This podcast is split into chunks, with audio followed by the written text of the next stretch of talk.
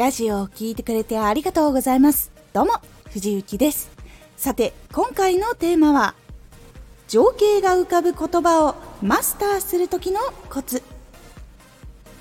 情景が浮かぶ言葉をマスターすることで、相手が話を聞いてイメージをすることができやすくなります。そうすると、そのイメージが欲しくなったり、そこに行きたくなったりと行動につながりやすくなっていきます。このラジオでは毎日19時に声優だった経験を活かして初心者でも発信上級者になれる情報を発信しています。それでは本編の方へ戻っていきましょう。例えば観光地とか美味しい料理を出すお店とか自分がこうやってほしいネイルをやってくれるお店とかそういう場所が具体的にイメージできるとその場所に行ってみたいなとなるものですこの気持ちが強くなりイメージが鮮明になってくるほど人はその願いを叶えようと動き出します。なので成功した後の生活のイメージ行きたいと思っている観光地でどんなものが見れるのか泊まってみたいと思っているホテルではどんなサービスを受けられるのかなどなどここが情景をリアルに思い浮かべることができると行動につながりやすくなっていきます。ージが具体的にできるようになるから情景をリアルに伝えるというのが結構大事なポイントになっていきます。ではその言葉っていうのをマスターする時にどういうふうに勉強していったらいいのかというと結構参考になるのは食レポの上手い人の言葉。そして怪談話の上手い人。結構有名なテレビに出てる方とかもいらっしゃると思うのでそういう方の言葉とかあとは小説。こう食べ物系の小説だったりそういうキャンプ系のだったりとかいろんな小説があるのでその小説を読んで自分が実際読んでみてあこういうイメージができるなっていう自分が感じた言葉っていうのをどんどんどんどん吸収して使っていくようにしてみてください。それをどんどん使いこなせるようになっていくと情景を相手が思い浮かべることができる言葉っていうのをどんどんどんどんマスターしていくことができるようになります。ポイントはちゃんと勉強したら自分が話す時にあこの言葉だったらもっと伝わりやすいかなイメージしやすいかなっていうのをしっかり考えながら使うこと。これが大事なポイントになりますので是非やってみてください。このラジオでは毎日19時に声優だった経験を生かして初心者でも発信上級者になれる情報を発信していますのでフォローしてお待ちください。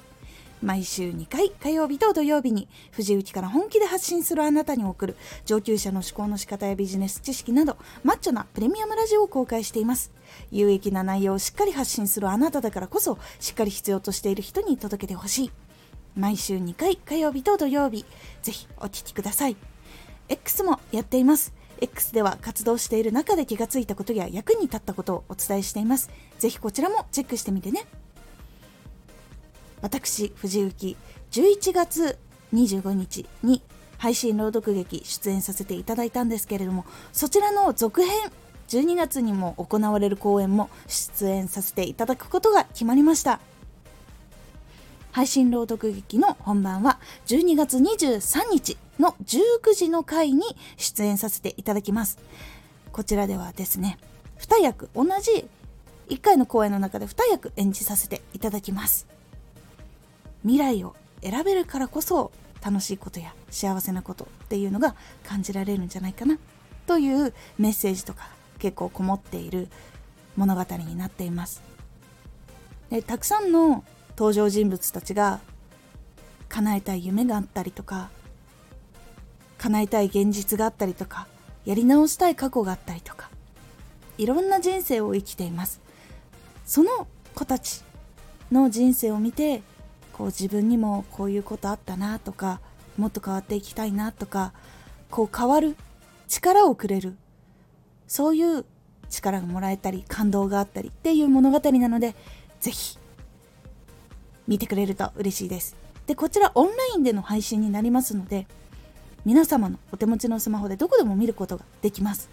ぜひ12月23日の19時の回こちらのチケットをご購入いただきますともちろん当日も見れるんですけどそこから7日間のアーカイブもついてきますので見返しができたりとかもしくは当日に見れなかったもしくは途中から見ることになったっていう方も頭から見ることができるようになっておりますのでぜひ配信でお会いできるのを楽しみにしております。一つ注意ポイントなんですけれどもチケットをご購入の際12月23日の19時の回を選んでいただくとその次のページに推しキャストを選択する部分がございます。そちらで藤宮ゆきのチェックだけお忘れないようにお願いいたします。ぜひ全力で楽しいものにそして皆さんの心に届くように言葉を伝えていきますのでぜひ生でリアルタイムで会える方はお待ちしております。コメントやレターいつもありがとうございます。では、また